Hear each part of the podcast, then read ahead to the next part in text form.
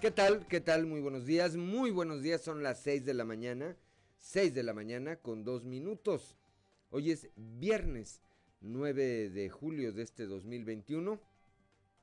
Y esto es Fuerte y Claro, un espacio informativo de Grupo Región. Yo soy Juan de León y saludo con eh, todo afecto, está como todas las mañanas, a quienes nos acompañan a través de nuestras diferentes frecuencias en todo el territorio del estado. Aquí para el sureste de Coahuila, a través de la 91.3 de frecuencia modulada, transmitiendo desde el corazón del centro histórico de la capital del estado, aquí desde el sexto piso, desde el sexto piso del edificio que se encuentra ubicado en la esquina de las calles Allende y Ocampo.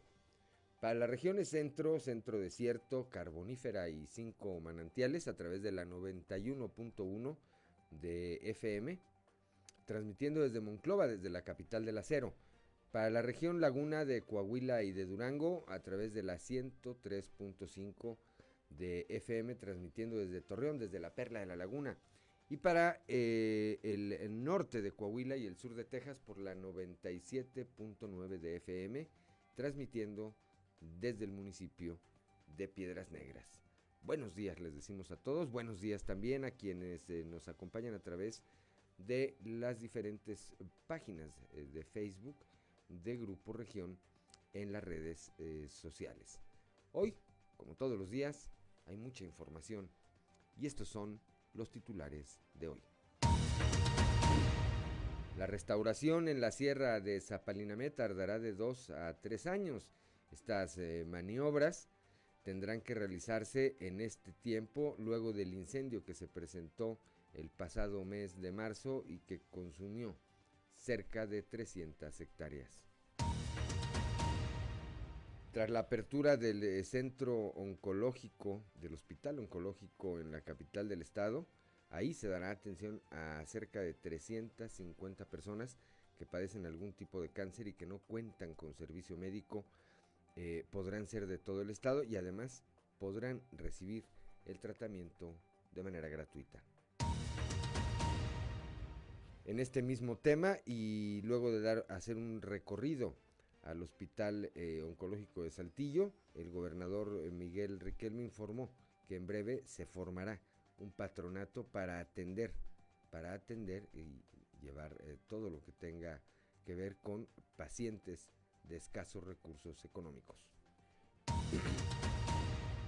En tres meses más se iniciará la habilitación del Hospital Materno Infantil que paulatinamente comenzará con su operación. Así lo adelantó también ayer el Ejecutivo del Estado. Si bien eh, Torreón necesita reforzar las labores para la prevención de accidentes eh, viales relacionados con el consumo de alcohol, estrategias como el recientemente implementado operativo del alcoholímetro forzosamente requieren de una revisión para medir sus resultados. Esto lo señala el sector privado de la Perla de la Laguna. Luego de que se saturara la plataforma que alimentaba la evaluación para el sistema de promoción de docentes por el contenido de respuestas iguales, esta filtración que hubo exámenes, Rafael González Avido y Manuel de Jesús Zap Castro, delegado especial nacional y delegado especial en Coahuila eh, de la sección 5 del CENTE, explicaron que de alguna manera se filtró el examen de evaluación nacional, por lo que ya presentaron un recurso de impugnación y piden que se sancione al responsable de haber distribuido los resultados, las respuestas de esta prueba de evaluación. Tras la tragedia en la mina Micarán, en rancherías allá en el municipio de Musquis, a partir del 17 de julio, jóvenes emprendedores arrancarán un corredor comercial en el que venderán platillos y comida regional para demostrar que las familias de los mineros también pueden ser emprendedoras. Comparte Saltillo con la ONU estrategias y proyectos para erradicar violencia, violencia contra las mujeres. Bueno, pues esta, esta y otra información hoy aquí en Fuerte y Claro. Comenzamos.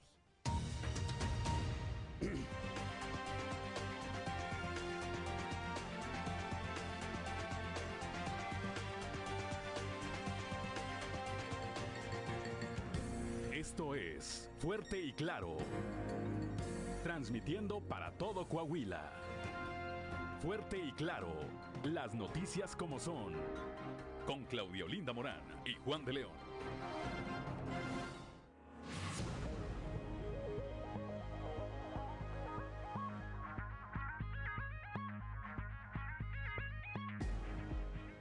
Son las 6 de la mañana, 6 de la mañana con 8 minutos. Tenemos una temperatura de 18 grados centígrados en este momento aquí en la capital del estado, 23 grados en Monclova, así como en Piedras Negras y en Torreón. General Cepeda y Arteaga tienen 17 grados de temperatura en este momento.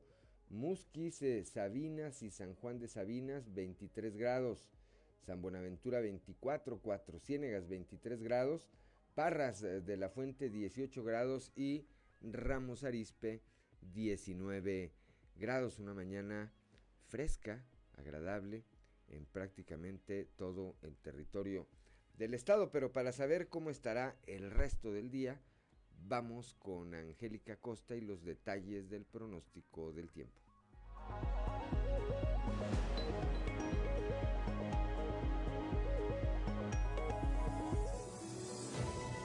El pronóstico del tiempo con Angélica Acosta.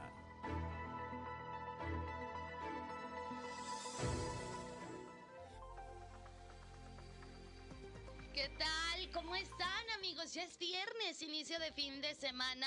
Vámonos con los detalles del clima. Saltillo, máxima de 26 grados para el día de hoy, mínima de 15. Durante el día, principalmente nubladito, se va a sentir cálido, pues va a estar agradable. Por la noche, parcialmente nublado. Elevada la posibilidad de precipitación ahí para Saltillo, 60%. Monclova, Coahuila, máxima de 34 grados, mínima de 23. Durante el día, bastante solecito, va a estar muy, muy cálido.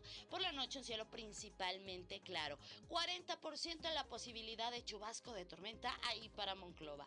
Vámonos hasta Torreón, 34 grados como máxima temperatura cálida, mínima de 22 durante el día. Vamos a tener periodo de nubes y sol, como te comento, se va a sentir cálido, va a estar agradable. Y por la noche un cielo principalmente nubladito. 40% la posibilidad de lluvia ahí para Torreón, Coahuila. Excelente, vámonos hasta Piedras Negras, temperatura cálida, 37 grados como máxima mínima de 23 para el día de hoy. Eh, de un cielo soleado durante el día vamos a pasar a parcialmente nubladito. No te preocupes, se va a sentir cálido, va a estar agradable. Y por la noche un cielo parcialmente nublado. 17% la posibilidad de precipitación para el día de hoy en Piedras Negras. Muy bien, vámonos hasta la Sultana del Norte, allá en Monterrey. Eh, máxima de 29 grados, ok. Temperatura cálida para el día de hoy, ¿verdad? Inicio de fin de semana muy cálido. Mínima de 23 con un cielo parcialmente nublado. Durante el día principalmente nubladito, se va a sentir muy cálido y bueno, pues por la noche parcialmente nublado como te comento. 40% la posibilidad de lluvia ahí para Monterrey. Amigos, ahí están los detalles del clima yo deseo que pases un excelente fin de semana. Cuídate mucho y ya sabes, el lunes otra vez con los detalles del clima, ¿eh? Buenos días. El pronóstico del tiempo con Angélica Acosta.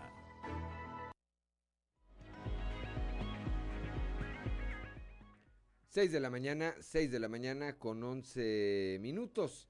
Hora de ir con Ricardo Guzmán a las efemérides del día. One, two, three o'clock, four o'clock, rock. ¿Quiere conocer qué ocurrió un día como hoy? Estas son las efemérides con Ricardo Guzmán.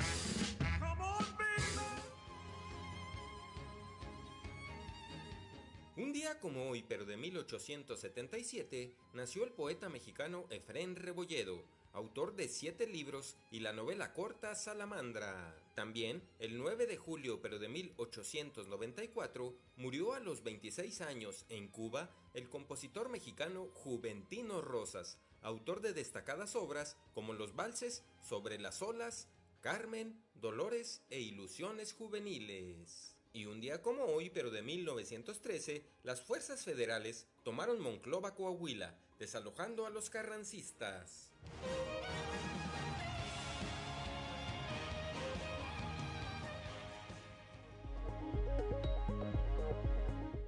Seis de la mañana, 6 de la mañana con 12 minutos. El santoral del día de hoy corresponde a quienes se llevan por nombre Cirilo, Zenón, Anatolia y Blanca.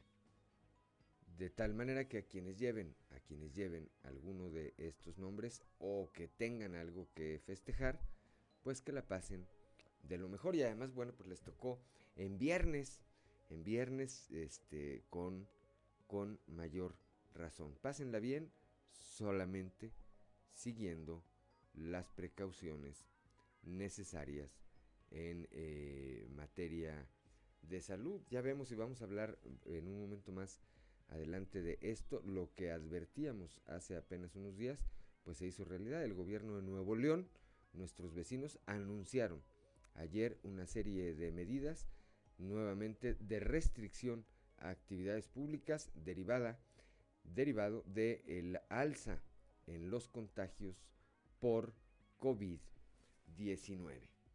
Son las 6 de la mañana, 6 de la mañana con 13 minutos, hora de ir con Noé Santoyo al mundo de los deportes.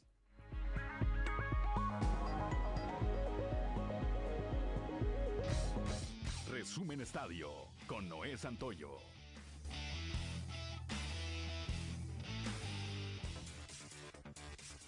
Mexicano Julio Urias volvió a destacar desde el montículo, esta vez para silenciar a los Marlins de Miami y ayudar a los Dodgers de Los Ángeles a ganar seis carreras a una. Urias permitió el jonrón de apertura del segunda base, Jazz Chilson Jr. Luego lanzó una blanqueada en la séptima entrada para su undécima victoria, líder en grandes ligas, además de ayudar a los Dodgers a romper racha de tres derrotas seguidas y evitar barrida de cuatro juegos. Con una base de 18 jugadores que forman parte de la Liga Mexicana de Béisbol, entre lanzadores y peloteros de posición, la Federación Mexicana de Béisbol y la Liga Mexicana dieron a conocer de manera oficial la lista de 24 elementos que integran a la selección mexicana de béisbol olímpica, que viajará a Tokio el próximo 21 de julio. El equipo dirigido por el manager Benjamín Hill consta de 12 lanzadores y 12 jugadores de posición, quienes se concentrarán desde el 17 de julio en la Ciudad de México para cumplir con el protocolo sanitario del Comité Olímpico Internacional. El brasileño Neymar afirmó este jueves que el partido de este sábado ante Argentina en Río de Janeiro para definir el título de la Copa América es la final que siempre soñó jugar.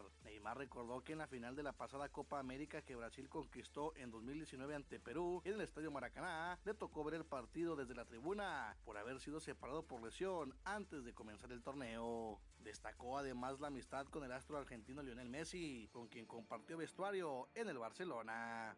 Una tarde de inspiración sin tolerar carreras por espacio de 5.2 innings por parte de Marco Tobar, sumando el bateo oportuno mostrado por Cristian Villanueva y Víctor Mendoza, permitieron a Sultanes de Monterrey imponerse al Goneros de Unión Laguna por pizarra de tres carreras a dos. Serie completa para el campeón Acereros de Monclova, asegurando la victoria este jueves de nueve carreras por seis ante Generales de Durango. Este fin de semana la novena del acero recibe a los algodoneros de Unión Laguna. Con un toque de bola suicida, los toros de Tijuana derrotaron tres carreras a dos a Zaraperos de Saltillo para salirse de una racha de tres derrotas y evitar la limpia. Resumen Estadio con Noé Santoyo.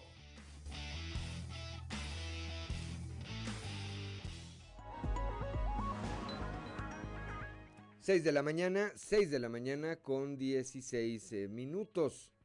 La cotización peso dólar el día de hoy eh, inicia, inicia operaciones. El tipo de cambio promedio del dólar en México es de un dólar por 19.95 pesos. A la compra, a la compra hoy eh, la moneda norteamericana está en 19.73 pesos y a la venta en 20.17 20.17 pesos. Son las 6 de la mañana, 6 de la mañana con 17 minutos. Vamos rápidamente a un resumen de la información nacional. México suma, México suma 234.458 muertes por COVID-19. De acuerdo a la Secretaría de Salud, en las últimas 24 horas el país sumó 9.452 nuevos contagios. Y por otro lado, desde el inicio de la Estrategia Nacional de Vacunación, se han aplicado en total 49 millones 202 mil 252 dosis. Alza en el precio del jitomate, el gas LP y la carne eleva la inflación a 5.88%. En junio, el índice nacional de precios al consumidor aumentó en 0.53% mensual y la inflación anual se ubicó en 5.88% durante junio, ante aumentos en el precio de algunos alimentos y servicios. Esto lo dio a conocer el día de ayer el INEGI. Juez gira orden de aprehensión por defraudación fiscal en contra de Miguel Alemán Magnani. Un juez ordenó la aprehensión del empresario acusado de defraudación fiscal por más de 65 millones de pesos a través de la empresa Interjet, confirmaron autoridades del Poder Judicial de la Federación. La Fiscalía General de la República solicitó y obtuvo el mandamiento judicial con base en una denuncia presentada ante la Secretaría de Hacienda. En Sinaloa suspende negocios que incumplen medidas contra el COVID-19 o que operan sin contar con protocolo sanitario ni bitácoras de sanitización o supervisión de las acciones de bioseguridad.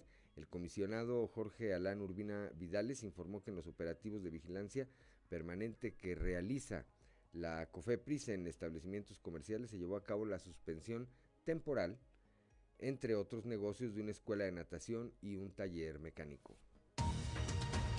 Interjet se va a huelga, adeuda salarios, aguinaldo y vales eh, a sus trabajadores. Tres mujeres, tres mujeres trans fueron asesinadas en una semana en México. Valeria Carrasco en Colima, Kendra en Tijuana e Ivonne en la Ciudad de México. De acuerdo con reportes preliminares, el cuerpo de Valeria presentaba múltiples golpes eh, y huellas de violencia. Con el asesinato de Valeria, suman ya tres trans, trans eh, feminicidios en lo que va de 2021 en eh, el estado de Colima. Es el segundo registrado en el municipio de Villa de Álvarez. Ante estos hechos, integrantes de la comunidad LGBT de la entidad hicieron un llamado a las autoridades para que se frenen los feminicidios y los transfeminicidios. Dan revés a funcionarios del INEGI. No podrán estos ganar más que el presidente Andrés Manuel López Obrador. La Suprema Corte de Justicia de la Nación negó la suspensión solicitada por el INEGI para frenar temporalmente la nueva ley de salarios máximos para servidores públicos. Captan a otro hermano del presidente López Obrador recibiendo dinero en efectivo de David León, similar a lo ocurrido con Pío López Obrador. Martín, hermano menor del presidente, fue captado mientras recibía eh, aparentemente 150 mil pesos en efectivo. Martín Jesús López eh, Obrador, hermano menor del presidente, aparece en un video recibiendo dinero de las manos de David León Romero. Esto lo difundió ayer, ayer por la noche, el periodista Carlos Loret de Mola. Precios de boletos de avión se disparan en 52% en el mes de junio, para que se preparen. Son las 6 de la mañana con 21 minutos, vamos rápidamente a un consejo G500.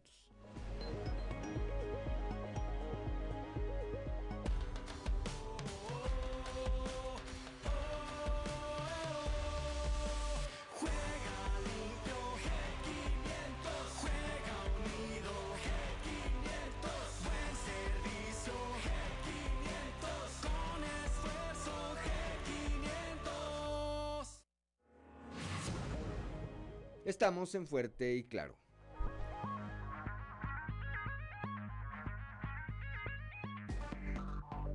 Enseguida regresamos con Fuerte y Claro. Ya son las 6 de la mañana, 6 de la mañana con 26 minutos, que no se le haga tarde. Vamos rápidamente a un eh, panorama informativo por el estado. Comenzamos allá en la región lagunera con eh, mi compañero Víctor Barrón. Piden empresarios evaluar el operativo alcoholímetro ahí en la Perla de la Laguna. Víctor, muy buenos días. Buenos días, compañeros y también al auditorio en temas de la comarca lagunera. Si bien Torreón necesita reforzar las labores para la prevención de accidentes viales relacionados con el consumo de alcohol, estrategias como el recientemente implementado operativo alcoholímetro forzosamente requieren de una revisión para medir sus resultados. Así opinó Guillermo Martínez Ávila, vocero del Grupo Empresarial de La Laguna. Vamos a escuchar.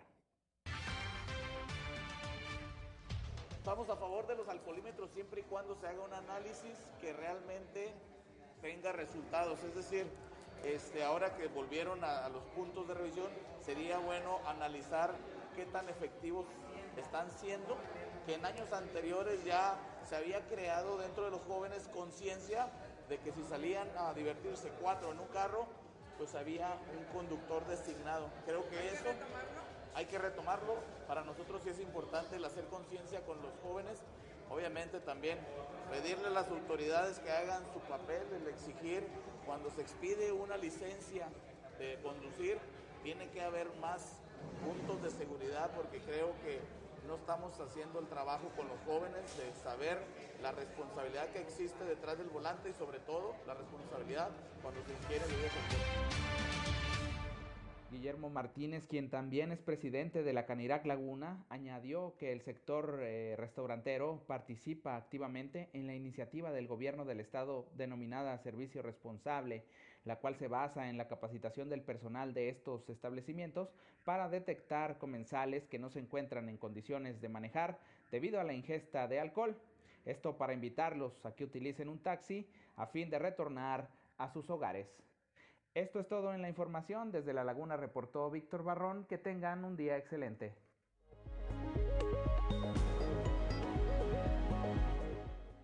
Gracias, gracias a Víctor Barrón allá desde Torreón, desde la Perla de la Laguna. Y regresamos aquí al sureste del estado con Leslie Delgado. Restauración en la Sierra de Zapalíname tardará de dos a tres años. Leslie, muy buenos días.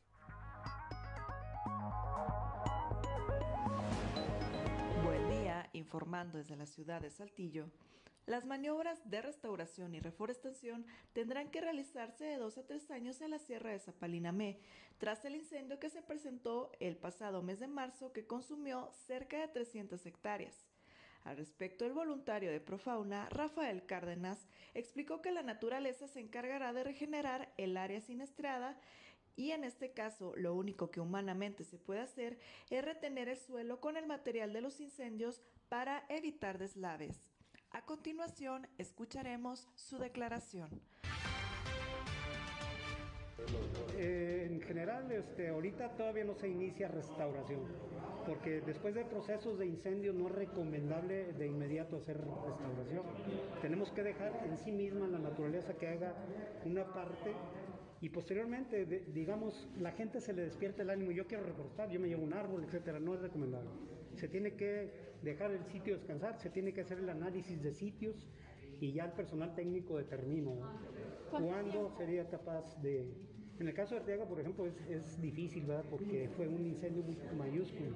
En Zapelina, en unos dos o tres años, podemos entrar a los sitios a hacer ya labores humanas de restauración. Ahorita es la naturaleza misma la que tiene que le podemos ayudar ¿verdad? con obras de retención de suelos, con el material que quedó de los incendios, en curvas a nivel en la pendiente de las montañas. Eso permite que las lluvias pues, no pierdan tanto el suelo, la sierra. Y eso, pasadas las lluvias, empiezan a salir los primeros pastos, herbáceas, etcétera, y empiezan a amarrar el suelo. ¿Y, eso con el material de retención, cuándo se puede hacer? Eso se puede hacer, de hecho ya lo están haciendo en Arteaga, los amigos de Arteaga ya están haciendo allá en Pinalosa y todo esto. Pero aquí en Zaplinamed vamos a esperarnos todavía porque el nivel de degradación no fue tan mayúsculo como el de la Sierra Arteaga. Agradezco la intervención y deseo que tengan un excelente viernes.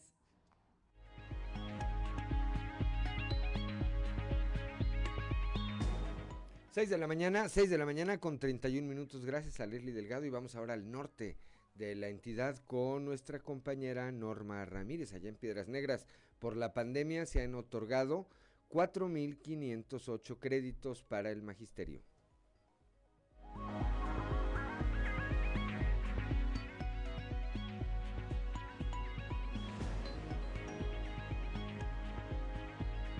Muy buenos días, Juan. Esta es la información desde la ciudad de Piedras Negras. Silvia Alicia Tavares Hernández, miembro del Comité Ejecutivo Seccional del CENTE, sección quinta, dio a conocer sobre el programa de fondo del ahorro que tiene el gremio magisterial como parte de sus prestaciones dentro del sistema y que se puede tener acceso a un crédito para los docentes, en donde hasta el momento en todo el estado se han entregado un total de 4.508 de estos en sus diferentes modalidades. Al respecto, nos da los detalles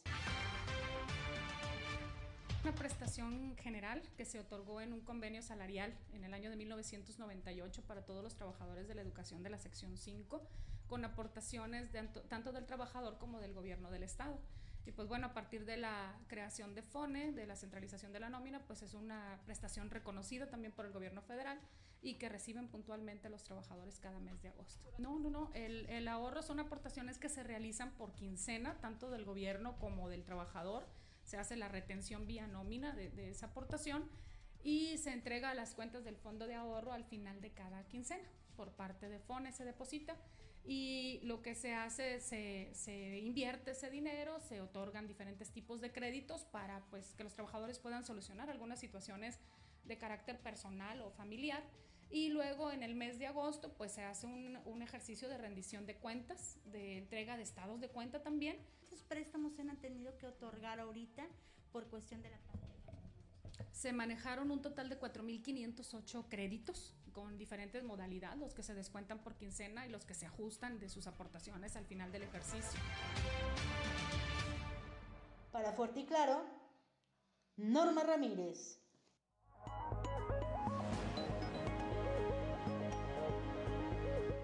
6 de la mañana con 33 minutos. Gracias Norma Ramírez allá desde el norte de nuestro estado. Y vamos ahora a la región eh, carbonífera con Moisés Santiago.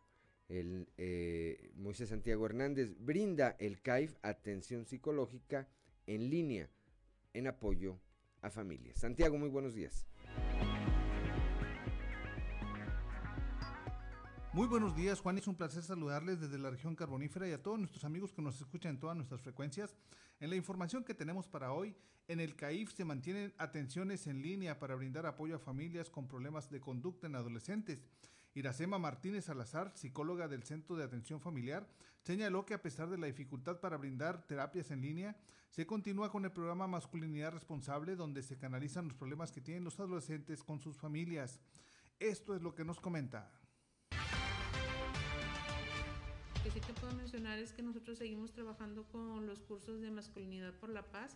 También lo hacemos eh, en línea, ¿verdad? Estamos utilizando plataformas para continuar con lo que son las pláticas para los adolescentes y sí, se siguen manejando, entonces ahí pues se les dan las herramientas para que ellos puedan canalizar cualquier emoción o cualquier este lo que lo, lo que manejamos en el curso de masculinidad que son el control de impulsos, la autoestima, la violencia, para que ellos sigan contando con esas herramientas, pero te digo, eso se hace eh, todavía eh, vía remota.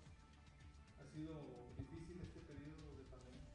Ha sido difícil porque desde el uso de la tecnología, ¿verdad? Que no estamos acostumbrados y luego el uso de, de, lo que son las plataformas que utilizan los datos o internet y que a veces se tienen muchas fallas en cuanto a esto. Y pues no es lo mismo estar con una persona eh, en físico, ¿verdad? Y ver sus reacciones, ver eh, eh, eh, su, lenguaje corporal y poder utilizar eso como una herramienta para ayudarlos, pues por internet pues eso no se puede, ¿verdad? Entonces eso es lo difícil, pero nosotros seguimos trabajando para lo más que se pueda atender a la población, te digo, apoyándoles, dándoles recursos, herramientas para que ellos puedan utilizarlas al interior de la familia y evitar Bien, como podemos ver, es una situación muy difícil para las familias y sin duda alguna se seguirá trabajando en este sentido. Esta es la información que tenemos para todos ustedes para Grupo Región Informa, su amigo y servidor Moisés Santiago. Esperemos que tengan un excelente fin de semana. 6 de la mañana, 6 de la mañana con 36 minutos. Gracias a Moisés Santiago Hernández allá desde la región carbonífera. Y ahora vamos aquí al sureste del Estado con Cristo Vanegas. Atenderá el hospital oncológico recién aperturado a cerca de 350 pacientes. Cristo, muy buenos días.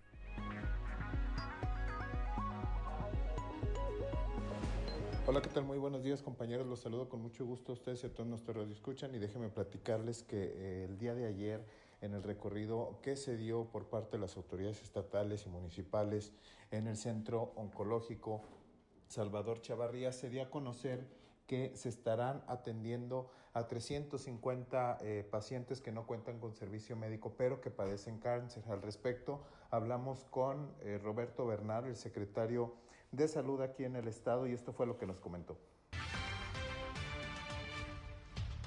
Este no es un, no es un hospital propiamente. Este va a abrir sus puertas de 9 a 3 de la tarde tentativamente y si algún paciente lo requiere, bueno, se quedará abierto más tiempo. Eh, en consideración que nos lo llegaron hace 15 días, entonces trabajamos a marchas forzadas para abrirlo. Si bien existía el personal médico que actualmente está aquí, estaban trabajando viendo pacientes oncológicos en ese examen. Eh, otra de las cosas importantes que tenemos, si no el mejor centro de mestres del país, uno de los mejores centros de mestres del país. Esto sirve para prepararlos de una forma estéril los medicamentos oncológicos y podérselos aplicar con toda seguridad al paciente por la vena. Tanto los oncológicos, como la quimioterapia, como la inmunoterapia. Ahorita tenemos tres pacientes. Ayer abrimos, ahora es el primer día formal y en este momento les puedo decir que tenemos alrededor de 350 pacientes en control. Esto es para todos los pacientes que no tengan seguridad social. Está abierto, totalmente gratuito. Eh, sin embargo, por la calidad de los aparatos que tenemos, pues vamos a tener que hacer convenios con algunas otras instituciones, al igual que con los privados, y los vamos a atender. ¿Cuántas? Pues bueno, cabe destacar que también se está realizando y se está dando atención a 24 menores que padecen eh, cáncer, ya información que habíamos dado a conocer anteriormente aquí en Grupo Región, estos menores que eh, pues bueno, no cuentan con servicio médico y que no han recibido eh, los tratamientos ni el apoyo por parte del gobierno federal, pues bueno, también están siendo atendidos por el gobierno del estado en lo que respecta a tratamiento y a las terapias. Esta es con la información con la que contamos al momento. Que tengan un excelente día.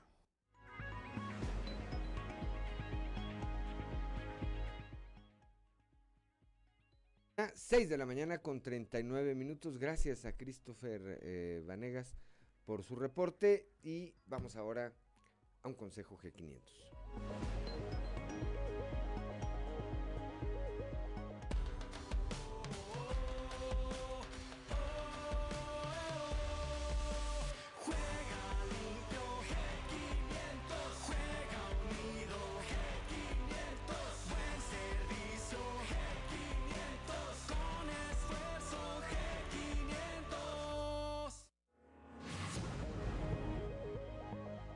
Ya son las 6 de la mañana, 6 de la mañana con 39 minutos. Antes de irnos al corte, más adelante estaremos ampliando esta información sobre eh, los servicios que estará dando este hospital o este centro oncológico ubicado aquí en la capital del estado.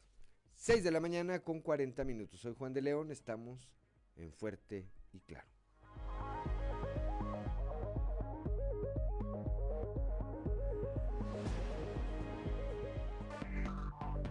Enseguida regresamos con Fuerte y Claro.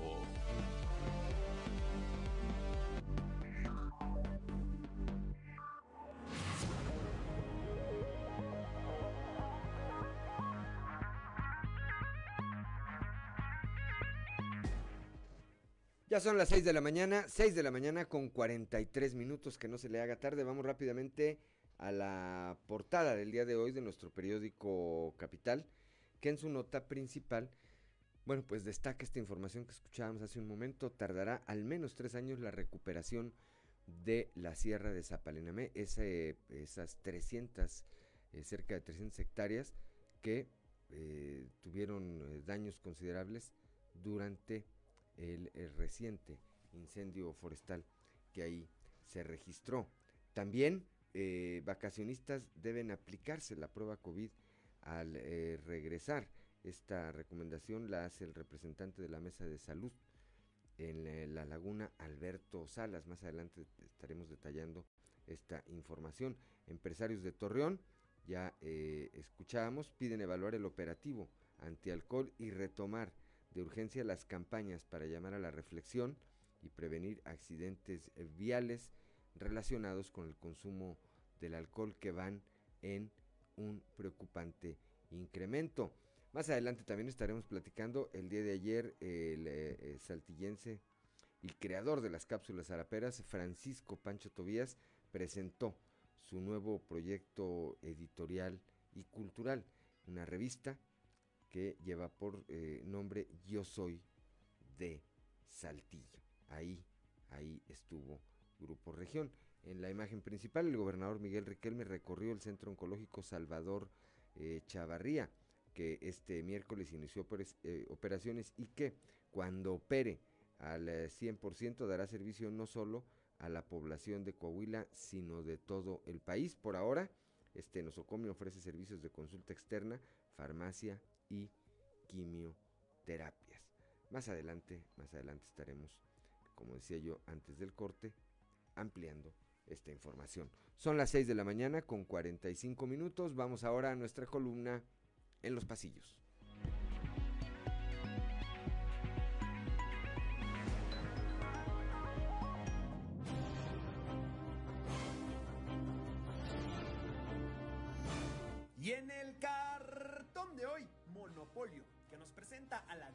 De la sección ¿Quién es quién en las mentiras de la semana de la mañanera, Ana Elizabeth García, mirando al presidente López Obrador, que está muy nervioso y sudando la gota gorda, diciendo, aquí no vamos a permitir que los periodistas digan mentiras.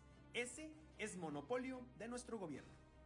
Casa llena tuvo anoche Pancho Tobías en la presentación de su revista Yo Soy de Saltillo y a la que lo acompañaron funcionarios y exfuncionarios de diferentes órdenes de gobierno, así como periodistas y familiares. En el evento, por cierto, el poeta Marco Antonio Aguirre aprovechó para destapar a Tobías como un calificado prospecto a ser cronista de la ciudad de Saltillo, cargo que por ahora corresponde a Armando Fuentes Aguirre. Por la capital del estado anduvieron también los aún alcaldes de Torreón, Jorge Cermeño, General Cepeda, Juan Salas y de San Pedro, Patricia Grado, para tomar parte en la reunión de preparación rumbo a la carrera Coahuila 1000, próxima a llevarse a cabo y que se ha convertido en un tradicional evento de competencia y convivencia familiar. Quien no deja de trabajar en su distrito y seguramente de cara al futuro es la legisladora local del PRI, Edna Dávalos. La también ex recaudadora de rentas anduvo ayer por el municipio de Parras de la Fuente en una reunión con miembros de magisterio.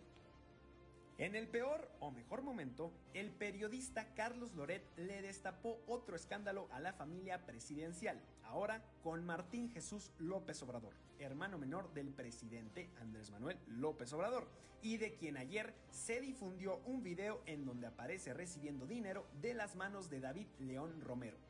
Muy, pero muy interesante será ver cómo se aborda el tema desde la gustadísima sección quién es quién en las mañaneras, en donde el gobierno federal se dedica a desmentir, entre comillas, a la prensa.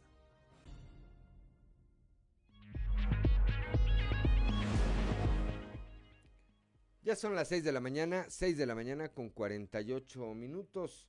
Está en la línea telefónica mi compañero Raúl Rocha, quien eh, pues estuvo ayer en este recorrido que hizo por el centro oncológico el eh, gobernador Miguel Riquelme. Raúl, muy buenos días. Hola, ¿qué tal? Buenos días, Juan. Así es, ayer el gobernador Miguel Ángel Riquelme Solís realizó un recorrido en el hospital oncológico acompañado del secretario de Salud Roberto Bernal. Ahí también eh, los acompañó el alcalde Manolo Jiménez. Un día después de que arrancó sus actividades, tras retrasarse pues varios años su inicio. De hecho, recordemos que este hospital fue hospital COVID y hasta hace tres semanas les fue entregado, por lo que tuvieron que obviamente sanitizar y todos los procesos que se requirieron para poder este aperturarlo. Escuchamos lo que dice el gobernador en el sentido de que se creará un patronato para apoyar a todas aquellas personas de escasos recursos y puedan ser atendidas. Tal eh, va a ser de los pocos en el país que tengan estos, estos equipos. En unos días más vamos a, a nombrar de nueva cuenta un patronato para poder trabajar en conjunto con la sociedad y poder estar apoyando a la gente que no tiene los recursos necesarios y que tiene padecimientos pues que tienen que ser atendidos de manera inmediata y, por lo tanto también con eh, distintos tipos de, medicamentos que tienen un costo y que eh, en algunas ocasiones no lo, no lo tiene la Secretaría de, de Salud. Todo eso lo vamos a estar viendo en los próximos días. El personal es de primera. Ya el doctor Bernal se va a encargar de ir actualizando el personal necesario que se requiera conforme vayamos extendiendo los servicios hacia, hacia el público en general.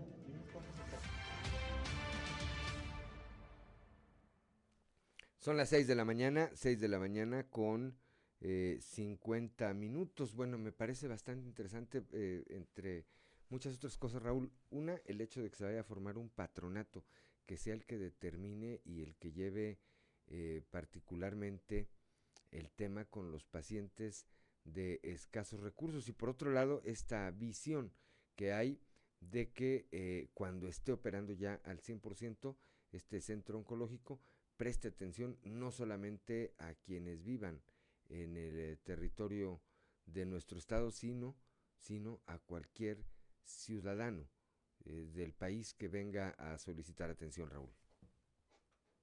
Sí, en ese sentido eh, señaló que eh, a más tardar en ocho meses es cuando ya estará operando al 100% de su capacidad del hospital. Esto debido a que todavía hay algunos aparatos sofisticados que requieren de algunos permisos especiales para poder ser este entrar en funcionamiento. Y el otro es ese sentido que comentas es de tan alta especialización en el hospital es de los más importantes en su género que tiene eh, el atractivo, pues, para todas aquellas personas que desgraciadamente han sido diagnosticadas con este mal, el que puedan asistir de otros estados, porque no cualquier eh, hospital tiene tendrá la capacidad de atención y alta tecnología para atender a personas con cáncer que sí, eh, además de la gente de Coahuila, podrá atender a personas de otros estados que así lo crean conveniente para tratarse esta pues terrible enfermedad y que obviamente ya había mucha gente que, que requería eh, la apertura de este hospital para poder ser atendido e iniciar con sus eh, eh, tratamientos.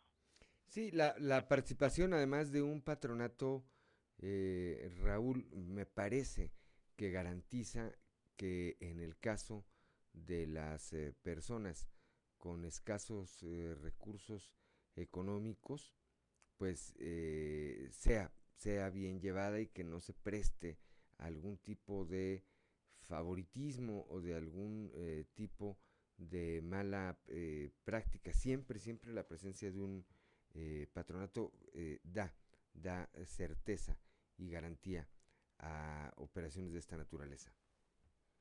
Sí, con este tipo de, de de, creación de este eh, próximo patronato ahí apoyado por la sociedad civil, obviamente le abre la puerta a todas aquellas personas que pues no tienen la capacidad económica para ser tratados, que estos tratamientos que son eh, bastante onerosos, también los medicamentos, y obviamente esto les va a ayudar en ese sentido. Ahí ahora tenemos gobernador que en el último año, tomando en cuenta 2020 y este 2021, pues se han eh, invertido 700 millones en medicamentos, por lo que este hospital ofrece tipo de, de apoyos en ese sentido para poder tratar todos este, estos cánceres que están este, siendo diagnosticados eh, en el estado. Hablaba ahí de poco más de 300 eh, que están tratando en el estado por parte de la Secretaría de Salud y que serán canalizados en su momento a este hospital.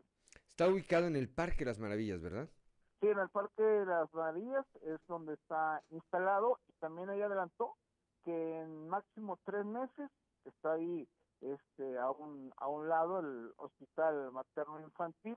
En tres meses más estará iniciando su proceso de habilitación de su mudanza pues de sus aparatos correspondientes para arrancar con lo que sería primero la atención a, lo que es la atención infantil y después ya colo maternal.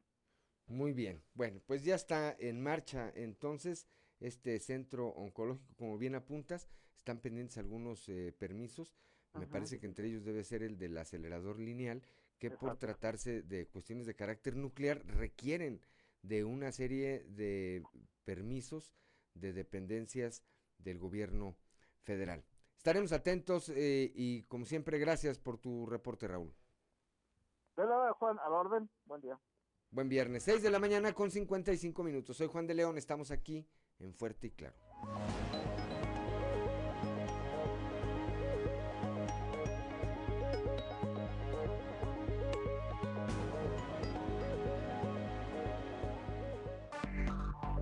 Enseguida regresamos con Fuerte y Claro.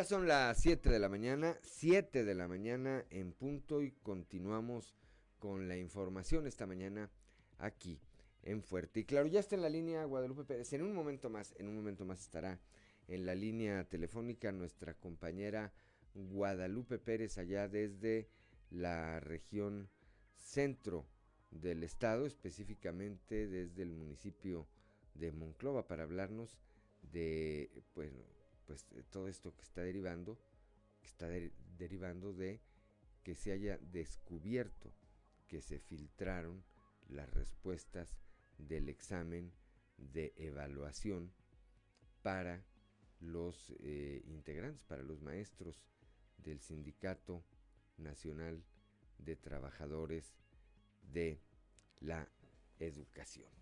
En un momento más estaremos hablando, repito, con Guadalupe Pérez sobre este eh, tema que eh, pues no solamente aquí en eh, Coahuila ha hecho ruido sino en otras entidades toda vez que se descubrió se descubrió esta irregularidad. Guadalupe muy buenos días.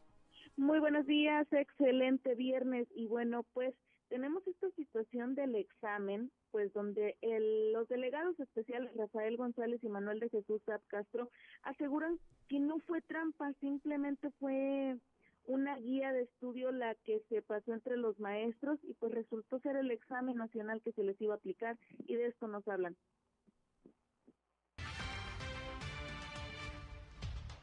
Va a haber un recurso de impugnación ante esto para aquellos que se sienten lastimados, que es la parte que, que lo presentaron como que lo presentaron normalmente y que este, tienen todo el derecho. De Se puede decir que prácticamente hicieron trampa en el examen. No necesariamente. ¿Se puede decir a eso? No. No. Adelante. No necesariamente. Fue un examen que los maestros siempre están buscando cómo prepararse.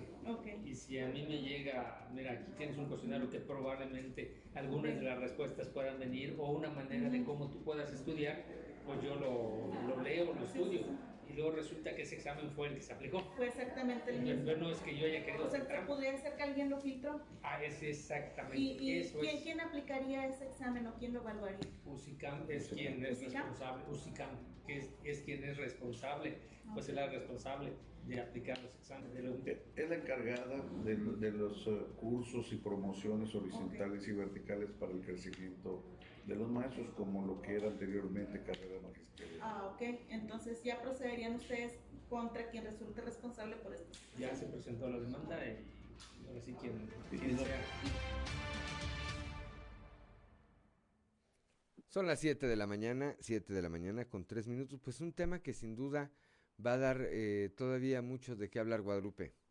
Sí, así es, y que bueno, pues como dicen ellos, no lo consideran el que los maestros que tomaron esta guía o que como en otras nacionales dicen compraron, eh, no es trampa, no es hacer trampas porque era una guía de estudio, pero pues finalmente resultó ser el examen que se les estaba aplicando.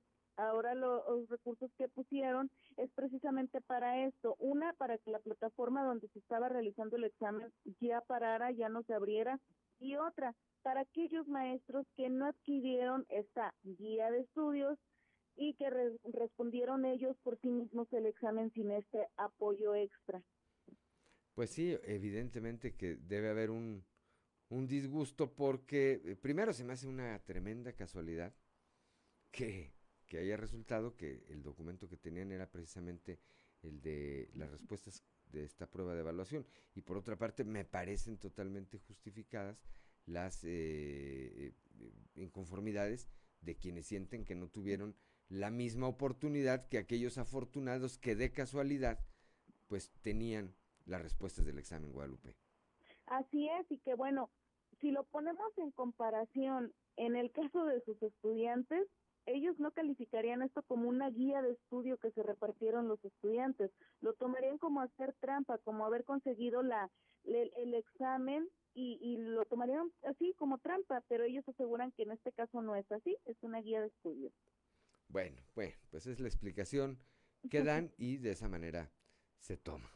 Siete de la mañana con cuatro minutos. Gracias Guadalupe Pérez, un saludo allá hasta la región centro, allá en eh, Monclova. Que tengas un excelente viernes. Igualmente, excelente viernes, excelente fin de semana. Bien, 7 de la mañana, 7 de la mañana con 5 minutos. Antes de continuar con la información, nos preguntan vía WhatsApp que si los rezagados de la vacunación anti-COVID de 40 a 49 años se podrán vacunar en la próxima etapa, que está, pues ya prácticamente inicia hoy, ¿verdad? De 30 a 39 años. A mí me, yo no soy el responsable de esa área, pero por lo que hemos visto en, las, en los otros procesos de vacunación, a mí me parece que sí.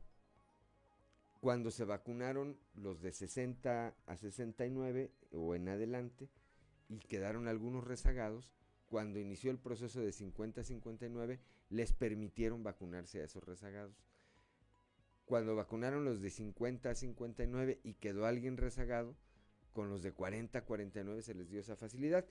A mí me parece que en esta ocasión no tendría por qué ser distinto, pero pues me parece que la mejor manera de saber pues es ir a, uno de los centros de vacunación que normalmente a mediodía están ya bastante desalojados en la mañana por esa eh, prisa, muchas veces también porque es la única hora en que algunos de los ciudadanos tienen oportunidad, es que se saturan más los centros de vacunación, pero normalmente de las 2 eh, de la tarde, 1 2 de la tarde en adelante, casi es eh, lo común, es ver que los centros de vacunación están más desocupados.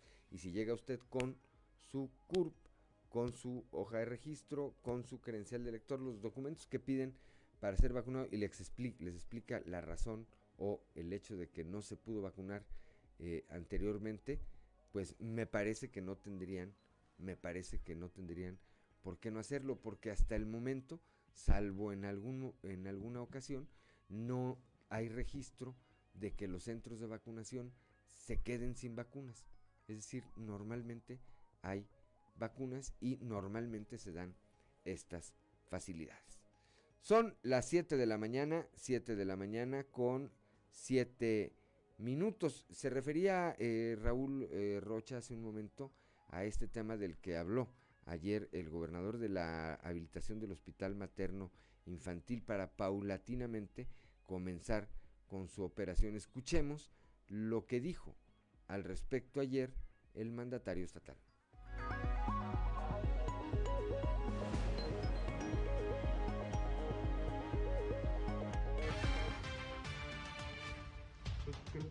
Hoy Coahuila va, avanza y, ya eh, inicia operaciones el hospital, no se detiene, ya estamos, las áreas que se tendrán que modificar ya están selladas, y, van, a, van a estar trabajando al mismo tiempo para eh, que tampoco se detenga ya la atención que en estos momentos estamos eh, anunciando. Próximamente el, materno infantil, en tres meses iniciarán ya el, el cambio eh, empezando con el, con el, área de atención infantil y posteriormente el área de atención eh, materna, que es eh, lo más laborioso y que es lo que requiere también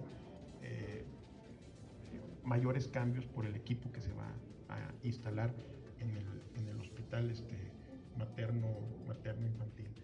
Ya rescatamos todo, ya los tenemos, los, los equipos aquí, y es lo que me da tranquilidad. Ya no más falta que los, que los vayan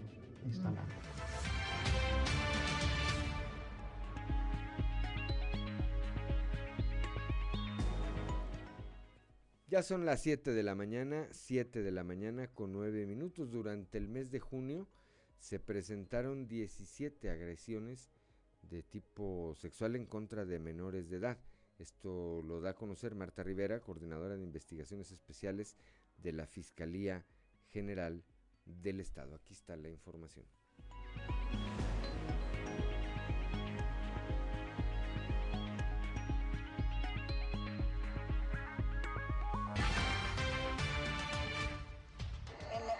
durante el tiempo de la pandemia, eh, dentro de lo que es la violencia eh, familiar hacia los menores y dentro de lo que es eh, la violencia de carácter sexual, sobre todo cuando, cuando los menores de edad se quedan solos o se quedan acompañados de personas este, ajenas al hogar e incluso tenemos también datos de, de personas cercanas o conocidas. ¿Cuánto fue el incremento? No lo traigo ahorita la ¿El porcentaje de incremento más o Aproximadamente un 20, 15 a 20% más o menos. No lo traigo así. Al, al, ¿Y en qué regiones habría sido mayor el eh, las regiones siempre donde, donde tenemos un mayor número por, por eh, porcentual de población son la región eh, sureste y la región este, laguna, seguida pues, por supuesto de, de, la, de la región centro y la región norte. Entonces, sobre todo tomando en consideración digo, el, el número de habitantes este, por promedio. Desafortunadamente, la violencia hacia los menores de edad es algo que, que no solamente en nuestro país, sino a nivel mundial y que requiere una gran atención.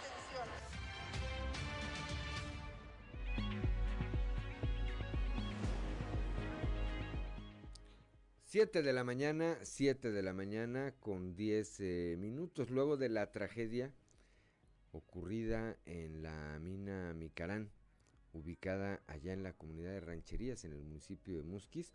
A partir del 17 de julio, jóvenes emprendedores arrancarán la operación de un corredor comercial con la venta de platillos y comida regional, dicen ellos, eh, para demostrar que las familias de los mineros también pueden ser emprendedoras. Marco Antonio Esquivel informó que ya se han registrado 20 participantes de la localidad y están invitando a todos los habitantes de la región carbonífera a apoyar esta iniciativa. Escuchemos esta historia.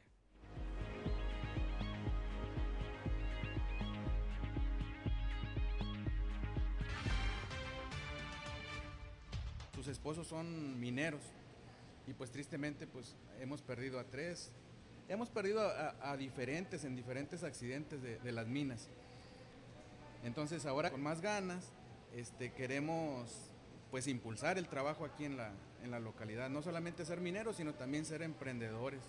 Hasta ahorita van 20. Eh, queremos cerrar este registro porque se nos va a salir y nos gustaría invitar a gente de fuera, pero ahorita por lo pronto queremos que sean los locales los que tengan trabajo. En el bulevarcito que está aquí en la, en la entrada de rancherías para que tengan acceso la gente que venga de fuera y pues sea más fácil para todos llegar ahí. Por lo pronto es este 17, de 17 de, de julio. Va a haber música, va a haber una banda de, del municipio y va a haber un grupo de aquí de la localidad, unos muchachos. Hasta ahorita son las gorditas, el cabrito y la carne asada. Vendemos otras cosas como pizza, eh, hamburguesas. Son conocidas también aquí en la localidad, tortas muy ricas. Entonces todo eso va a estar ahí junto para que nos visite la gente. Va a ser a partir de las 6 hasta que se vaya luz, pero estaban cada quien en su casa. Ahora nos vamos a juntar y ofrecerle a la gente todo junto en un solo lugar.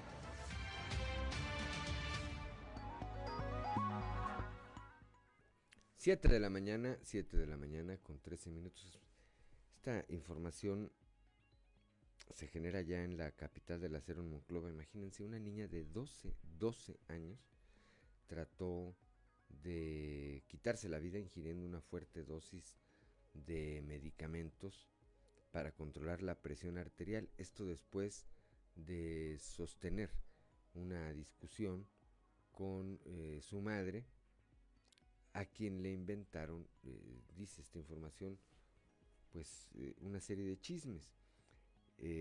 Andrea N., de 12 años, fue ingresada a la sala de urgencias de la Cruz Roja cerca de la medianoche de ayer. esta eh, jovencita, esta niña, pues es una niña, tiene 12 años, vecina de la colonia 23 de abril, había sostenido apenas unas horas antes una fuerte discusión con su madre por una serie de dichos que se habían difundido acerca de, ella, de, su señora madre. Después de esta discusión, la menor deja eh, la habitación en la que estaban y se encierra en su cuarto, en donde ingirió alrededor de 16 pastillas de estas para controlar la presión. Por fortuna, la madre de la joven descubrió a tiempo lo que había hecho su hija y la trasladaron de inmediato al hospital de la Cruz Roja, donde el personal médico se encargó de estabilizar a la menor y posteriormente se dio parte de estos hechos a las eh, autoridades, lo que derivó en que detectives de la Agencia de Investigación Criminal arribaran al eh, sitio y pues eh, interrogaran o, obtuvieran testimonio del señor Juan N de 42 años, quien es padre de la niña y que detalló, detalló las circunstancias por las que su hija había tomado la determinación de quitarse la vida. Afortunadamente el estado de la salud, el estado de salud de la niña es eh, reportado esta mañana como estable, mientras que las autoridades pues levantaron ya un reporte para que quede como antecedente en este caso. Son las 7 de la mañana, 7 de la mañana con 15 minutos. Comparte Saltillo con la ONU estrategias y proyectos para erradicar violencia contra las mujeres recibe propuesta de programa para garantizar espacios seguros y presenta las estrategias que ya se implementan para la protección de las mujeres altillenses. El gobierno municipal de eh, la capital que encabeza Manolo Jiménez Salinas recibió la propuesta del programa Ciudades y Espacios Públicos Seguros para Mujeres y Niñas, el cual fue presentado por Belén eh, Sanz Luque, representante en México de eh, ONU Mujeres. Su objetivo es prevenir atender y eliminar la violencia sexual en los espacios públicos, para lo cual se requiere de una colaboración del gobierno, organizaciones de la sociedad civil, sector privado y academia. Nos reunimos, dijo el alcalde, con las titulares de ONU Mujeres en México, ACNUR y el Instituto Coahuilense de las Mujeres para, en equipo, fortalecer los eh, programas municipales de prevención de la violencia contra las mujeres seguimos trabajando para bien de la comunidad. Esta propuesta consta de cuatro pilares, generación de datos, desarrollo e implementación de leyes adecuadas, inversión en el rubro de seguridad pública y la transformación de las normas sociales. La representante en México de ONU Mujeres señaló que el programa ya funciona en casi 50 ciudades a nivel mundial y destacó que Saltillo cuenta con la infraestructura y requerimientos para su puesta, para su puesta en marcha. Son las 7 de la mañana, 7 de la mañana con 17 minutos. Comentábamos al inicio de este espacio, ayer Francisco Pancho Tobías presentó la publicación eh, de su revista Yo Soy de Saltillo.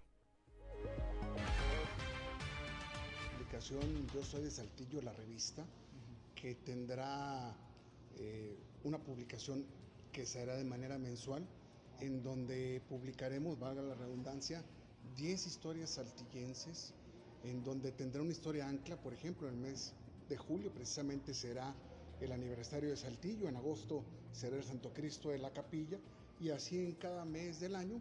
Y además de estas 10 historias saltillenses, tiene las efemérides principales que han ocurrido o que ocurrieron más bien desde la villa de Santiago de Saltillo, en el pueblo de San Esteban de la Nueva Tlaxcala, en Ciudad Leonel Vicario, en Villarongín y en Saltillo. Y además, por supuesto, un espacio para los famosos avisos de ocasión, esos avisos de cómo la gente anunciaba antes sus ventas o sus necesidades o sus demandas a la autoridad.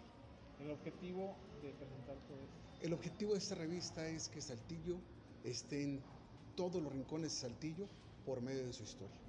Esta revista se van a, es de una distribución gratuita que es posible gracias a un grupo de empresarios y amigos que nos están apoyando en poder realizar este proyecto y se van a distribuir con los amigos hacedores de calzado, en algunas estéticas, en barber shop, con los dentistas, doctores y en sí donde se reúne la gente con mis amigos también, por ejemplo, el Radio Taxi, para que se pueda ir rolando esta revista, pasando de mano en mano y se pueda compartir, llegar a una mayor población estas historias saltillenses, además de la distribución digital que será a partir de mañana.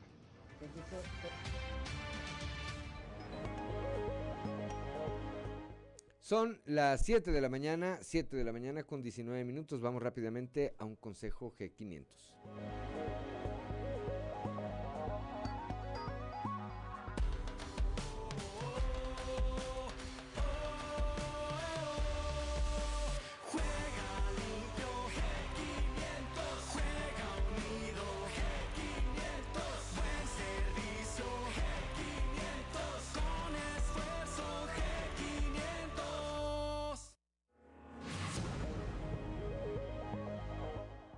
7 de la mañana con 20 minutos. Soy Juan de León, estamos aquí en Fuerte y Claro.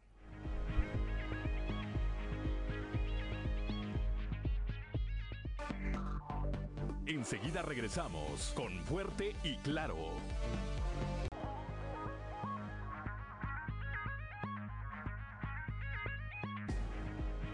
El contexto de la noticia con Luis Guillermo Hernández Aranda.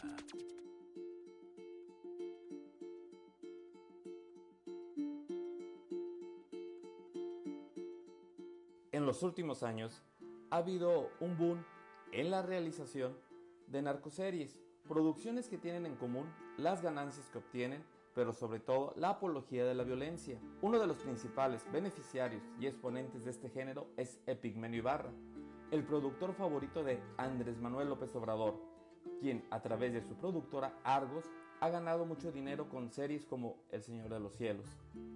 El servicio de streaming no se ha quedado atrás y Netflix también ha apostado a este género con series como Narcos o El Chapo, en las cuales el criminal se convierte en un antihéroe que incluso genera más simpatías que odio. Constantemente se manda el mensaje que delinquir es una forma de obtener riquezas y pasarla bien.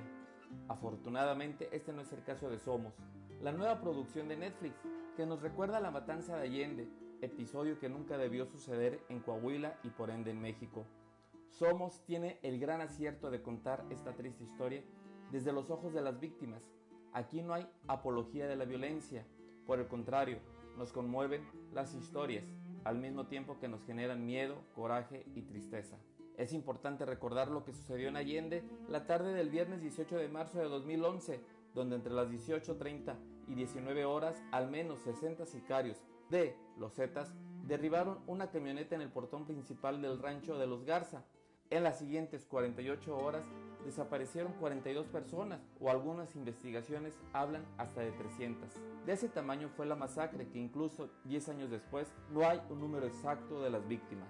La serie nos recuerda la impunidad con la que operan los grupos del crimen organizado, donde ningún nivel de gobierno actúa para cumplir con su deber de brindar seguridad a los ciudadanos. Allende es una tragedia que no se comprende sin la complicidad de las autoridades. Somos es un espejo que nos recuerda los años de mayor violencia en Coahuila, y aunque narra la tragedia de Allende, es imposible no identificarse con lo que vivió Torreón en esos años, donde los delincuentes cobraban derecho de piso a los comerciantes, secuestraban y golpeaban a plena luz del día a aquellos que no obedecían sus órdenes. Quienes trabajábamos en medios de comunicación vivíamos con el miedo constante de un ataque o de una llamada que te indicara qué hechos hacer públicos y cuáles no.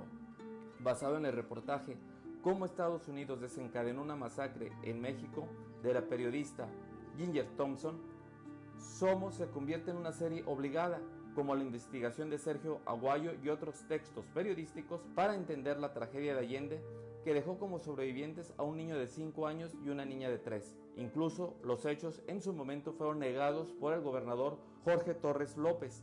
De ese tamaño fue la negligencia de las autoridades. Somos es un espejo doloroso, pero del cual debemos aprender para que no se vuelva a repetir esta historia. Soy Luis Guillermo Hernández, nos escuchamos a la próxima.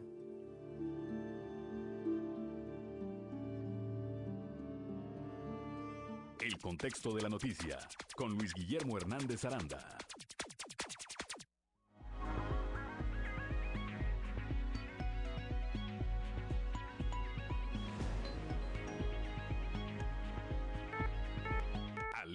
Ambiental con Carlos Álvarez Flores. Muy buenos días.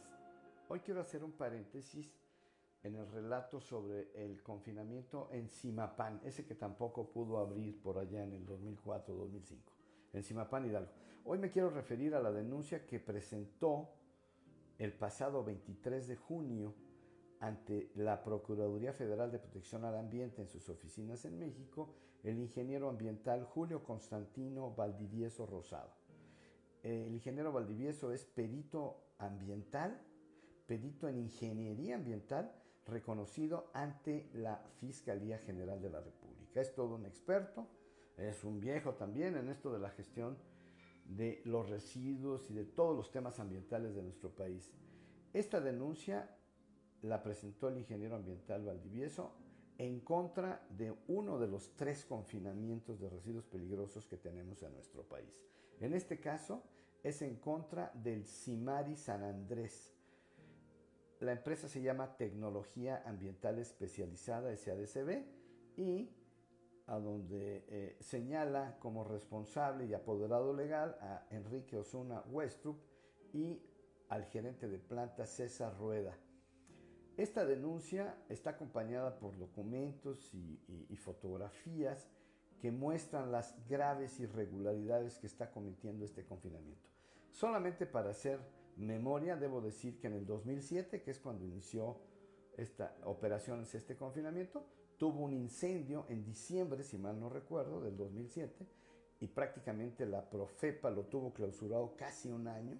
Creo que recuperó esa y levantó la, la clausura en diciembre, pero del 2008. El incendio que se registró en este Simari obedeció en aquel momento a que los residuos estaban simplemente tirados en la celda, mezclados y tirados. Eso no se debe hacer en un confinamiento de residuos peligrosos. Vamos a dejarlo hasta aquí para seguir explicando cuáles son las obligaciones de este tipo de sitios en nuestro país, precisamente para guardar y contener y aislar estos residuos peligrosos de todos nosotros para que no generen ningún daño. Hasta aquí lo dejamos y continuamos la próxima semana. Muy buenos días. Alerta ambiental con Carlos Álvarez Flores.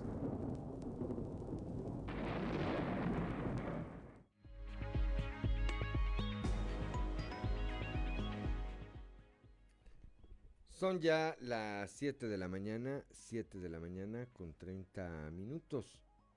Aprovechamos para comentar el día de ayer este, falleció el señor Francisco Torres Cardona, allá en eh, Torreón, en la Perla de la Laguna, más conocido como Panchito Felipe. Era padre de nuestro amigo Jorge Torres Vargas, el Brecho, más conocido como el Brecho.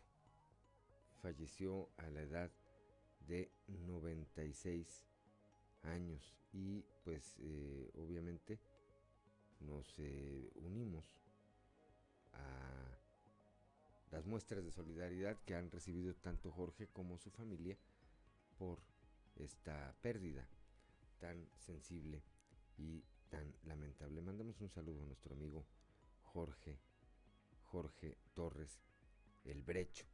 Anoche también eh, trascendió y ahorita más adelante en el mundo del espectáculo, no sé si traiga los detalles Ámbar Lozano, pero anoche, anoche se dio a conocer el fallecimiento del actor y comediante Alfonso Sayas, a la edad de 80 años, eh, víctima de un paro respiratorio. La familia Sayas Inclán confirmó el deceso del comediante a través de un eh, comunicado. Este actor, bueno, pues se tomó particular relevancia durante la época en que el cine mexicano pues era prácticamente un cine de ficheras.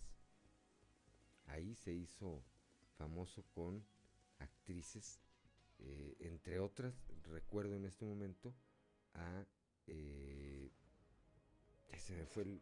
se me fue el, nombre, Angélica Chaín, Angélica Chaín, este, muy conocida, por cierto, en alguna época de los eh, por los coahuilenses, pero de eso de eso platicamos, de eso platicamos otro día. Bueno, pues murió, murió este actor, decíamos, Alfonso Sayas, el día de ayer por la noche.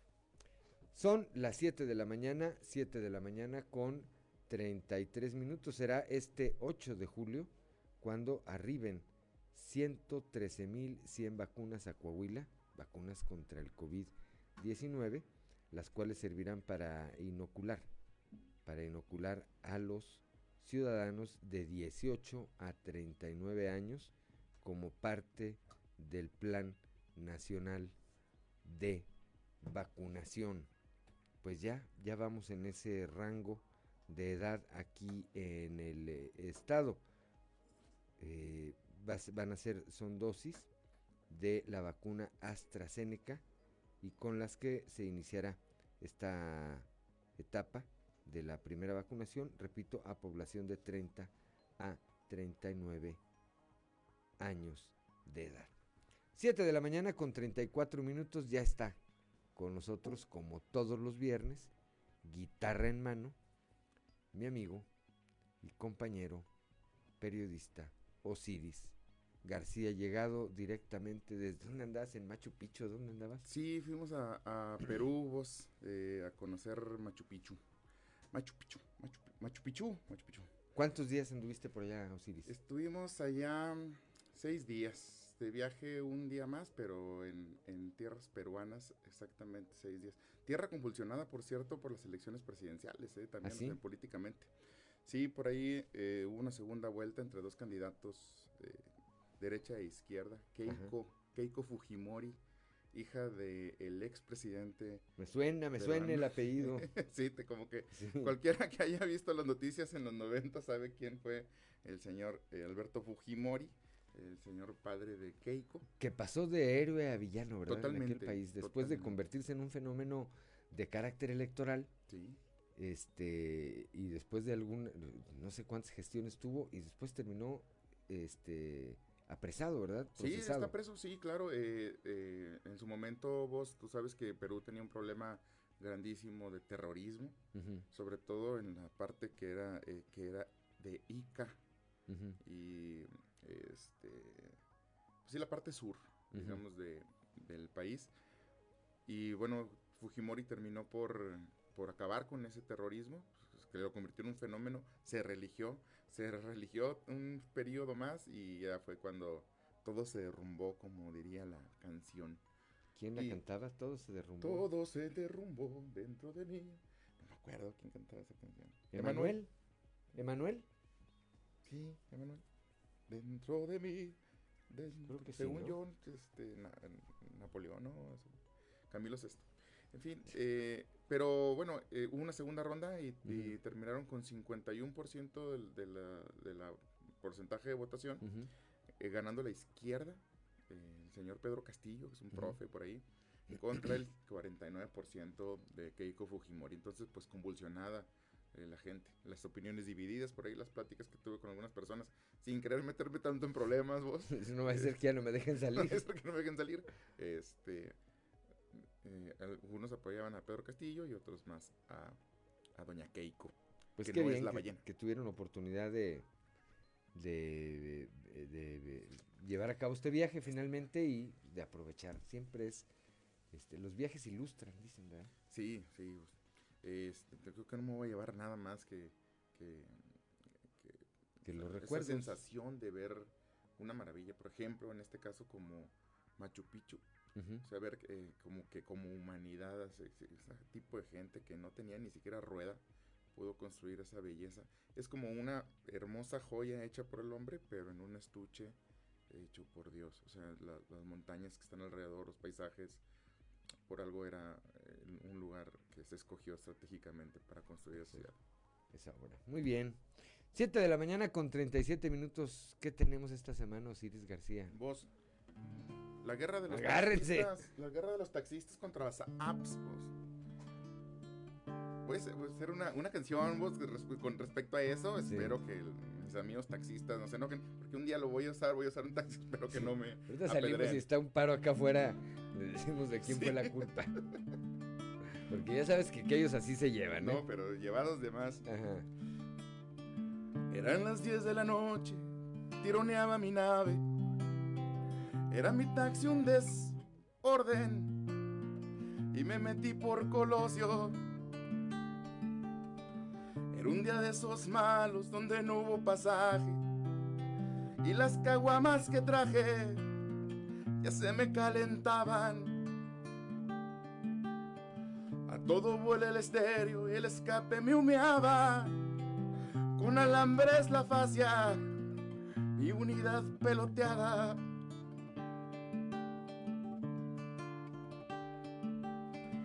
Una lámina vieja de color amarilla.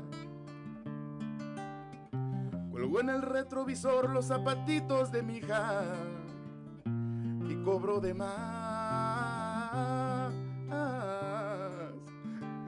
Dio miedo cantar esto, carnal.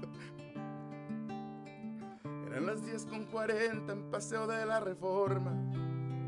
Me hizo seños una gorda ahí por la jirafa.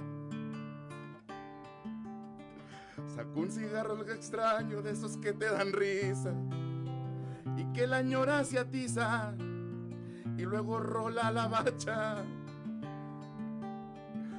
Pregunto cuánto cobras a paseo del cortijo. 190 le digo y necesitas pucharme.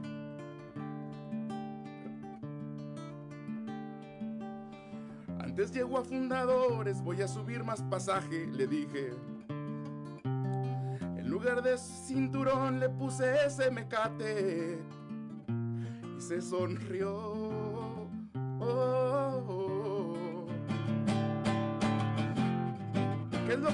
Taxista exponiendo su vida? ¿Qué es lo que hace un taxista contra las apps en Coahuila? ¿Qué es lo que hace un taxista manejando una garra? ¿Qué es lo que hace un taxista en unidades chatarra?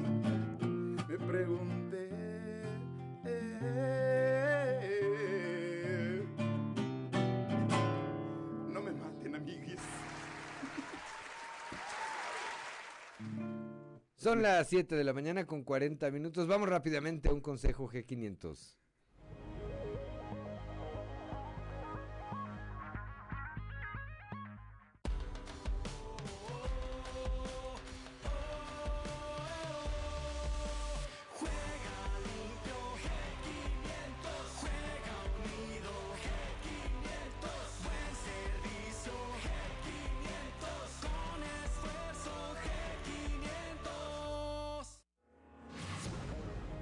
7 de la mañana con 41 minutos. Estamos aquí en Fuerte y claro, volvemos en un momento.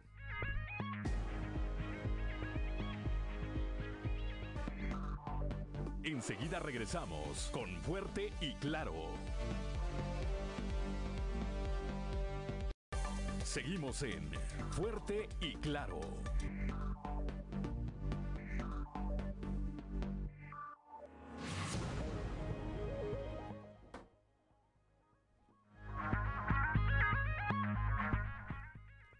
Son las 7 de la mañana, 7 de la mañana con 44 minutos. Hoy se, hoy se graduó la, la moda, hoy, bueno, la, no sé si sea la moda, pero más bien la modalidad, la modalidad de las graduaciones hoy, eh, sobre todo en eh, es- eh, instituciones de preescolar y de primaria, son las caravanas, ¿verdad? Sí. Que a- ayer o antier se hizo viral un video de un eh, señor que eh, en su triciclo acompaña a la caravana donde se gradúa, no sé si su hijo, su nieto, no, no recuerdo bien la nota.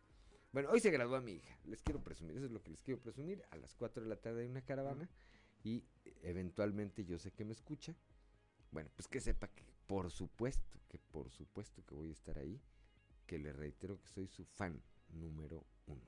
Ahí vamos a estar. 7 de la mañana con 45 minutos. ¿Qué más tenemos? Trae, trae otra canción ahora. Oye, anda- andamos productivos. Me levanté temprano, no Sí. dormí. Mira, estas ojeras que traigo Ajá. no son diokis. No son Dos diokis. canciones Dos este, canciones. hoy en la mañana. Pero esta es más bien del, del presidente. Es que esta canción ya tiene varios días que, la tengo eh, maquinando. trabajando, Sí, trabajando. Es esta, de esta visita que hizo Jorge Ramos a la mañanera y que le metió una ultra macaneada a nuestro señor presidente. Pero severa. Sí, sí, le dio, bien duro. Entonces esta canción es... El equipo de investigación de Ahora Libre y Región estuvo en las instalaciones de Palacio Nacional y pudimos escuchar la canción. No- nosotros nos encanta escuchar las canciones que canta el presidente en su karaoke. Y esta es la rola que cantó el día que fue Jorge Ramos. Venga. Ya tengo miedo de que caiga Ramos. Ojalá que no venga Jorge Ramos. Estoy ya cansado de que me dé palo, de andarme midiendo de cada centavo. Cancelemos todo y mejor que se quede en Miami. Desde que llegó ya me puse nervioso, ya me sentí artista con los lambiscones, vendiendo ilusiones que creen todos mis pejes zombies.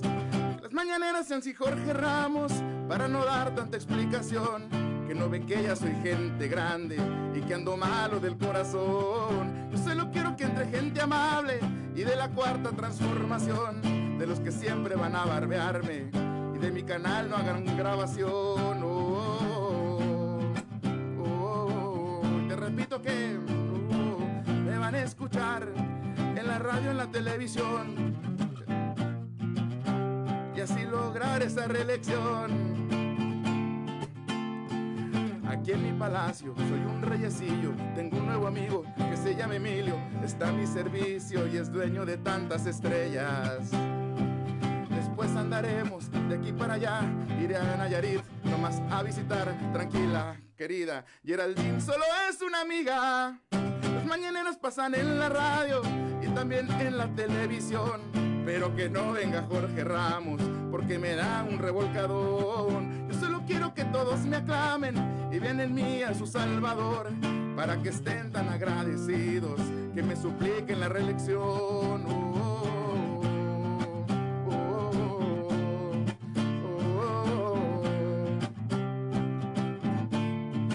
Yo solo quiero que no venga Ramos porque me sale muy rezongón. Lo ven en vivo en toda la patria, desde Tijuana hasta Nueva York. Yo solo quiero que todos me aclamen y vean en mí a su Salvador, pero sin la turbomacaneada que me metió el comunicador. Ya no quiero ir a las mañaneras, salir a mentir que nadie me haga cuentas tener otros datos que no se den cuenta. Que nadie me saque de mi carnal la grabación.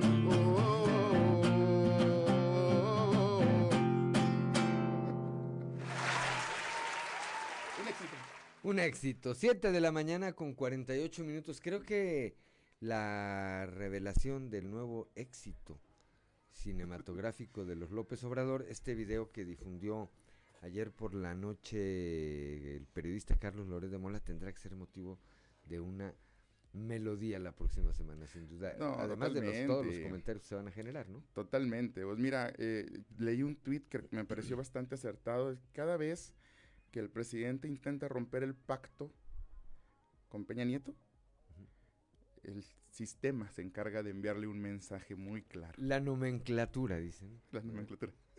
A- aparece algo, aparece algo raro. Sí, no, eh, bruta- de, de saber a lo mejor ahí va un mensaje implícito para otras personas que prestan dinero y no cobran, vos, de cómo se debe prestar dinero. No empieces. No, no, no, no nos metamos ese tema. No metamos ese tema. Este, no me toques ese, no me toques ese vals, dicen. Pero sí, eh, tienes razón. Cada, cada que parece, cada que parece que va a ocurrir algo eh, a nivel del gobierno federal, sopas le recetan ahí un, un estate quieto. Y ha ¿verdad? sido periférico, vos. En realidad, eh, este, digo, no creo, me hace pensar mal, no creo que sean los únicos videos que tienen de cosas que comprometan al presidente. Son muchos años de andar en campaña, muchas personas que están pues, ligadas a la figura presidencial que, bueno, tal vez no sabemos del presidente, pero al menos ya vimos que gente tan cercana como su propia familia, pues se presta a estos malos entendidos, como andar recibiendo dinero y apuntarlo en una libreta. Ve, se debe apuntar en una libreta, pues. Hay, hay un que, manual. hay que recomendarle a la gente que Hay un manual, cosas. hay un manual, ¿verdad? Para que no nos perdamos. Pero bueno, son las 7 de la mañana, 7 de la mañana con 50 minutos. Vamos, antes de despedirnos, vamos rápidamente al show de los famosos con Ámbar y Lozano. El show de los famosos con Amberly Lozano. Aleida Núñez revela que sufrió abusos por una expareja. Aleida Núñez confesó que tuvo una mala experiencia de violencia con una de sus exparejas, pero inmediatamente lo alejó de su vida. La actriz y modelo reveló tuve agresión psicológica hasta llegar en una ocasión a ser física. Desafortunadamente, fue un episodio terrible de mi vida, muy triste, muy lamentable, donde este tipo era psicópata. Aleida reaccionó inmediatamente y no permitió que esto se repitiera. Quedó a nivel denuncia porque yo no permití. Desde la primera vez que me tocó y me dio una cachetada, en ese momento alcé la voz para que me ayudaran y a él lo retiré totalmente de mi vida.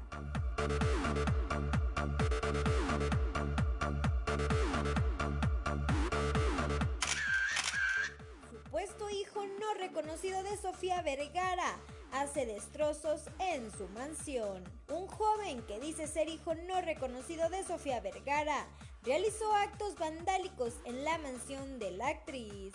El individuo entró a la casa que se encuentra en remodelación y con pintura color naranja, hizo pintas en las paredes y aún se encontraba ahí dentro cuando llegó la policía y lo detuvo. Los daños ascienden a unos 100 mil dólares, los cuales serían cubiertos por la compañía de seguros. Cabe mencionar que la actriz colombiana solo tiene un hijo, Manolo González, por lo que es totalmente falso lo que ha declarado el joven detenido.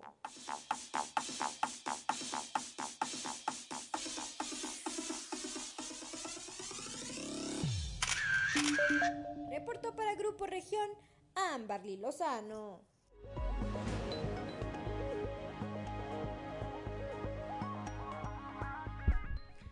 7 de la mañana, 7 de la mañana con 52 minutos. Pues prácticamente, prácticamente eh, nos estamos eh, yendo eh, ya esta mañana, Osiris García, tenemos cerca de 3 minutos.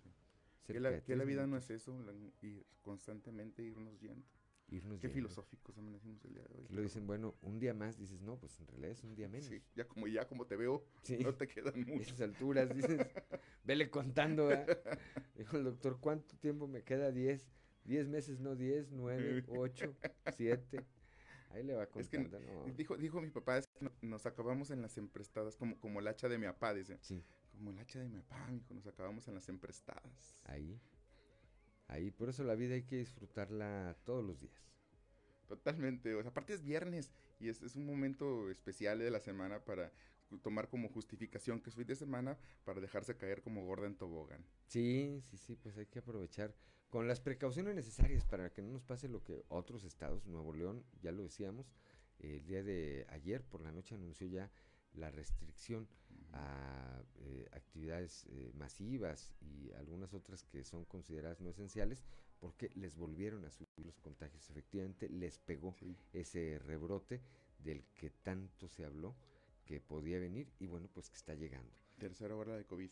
Tercera ola de COVID. No es el caso, no es el caso de Coahuila todavía y esperemos que no lo sea. Creo, creo que estamos llevando eh, o hemos como Justo me dio tos, mira. sociedad.